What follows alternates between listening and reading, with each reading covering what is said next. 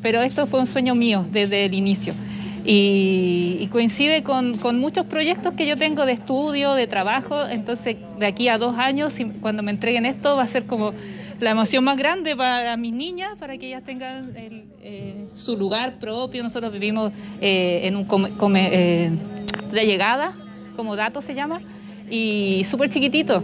Entonces, ella, si de aquí a dos años entregan el departamento, va a tener 12 años, va a tener su pieza, su espacio, entonces es una emoción.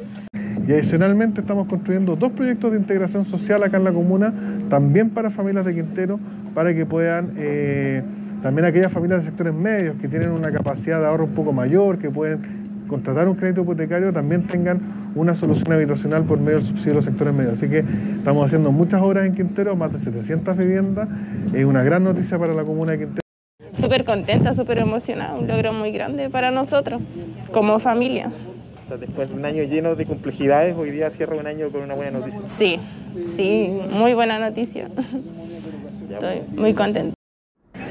Estamos muy contentos por estas 156 familias que se van a ver beneficiadas con este tremendo proyecto para la comuna de Quintero.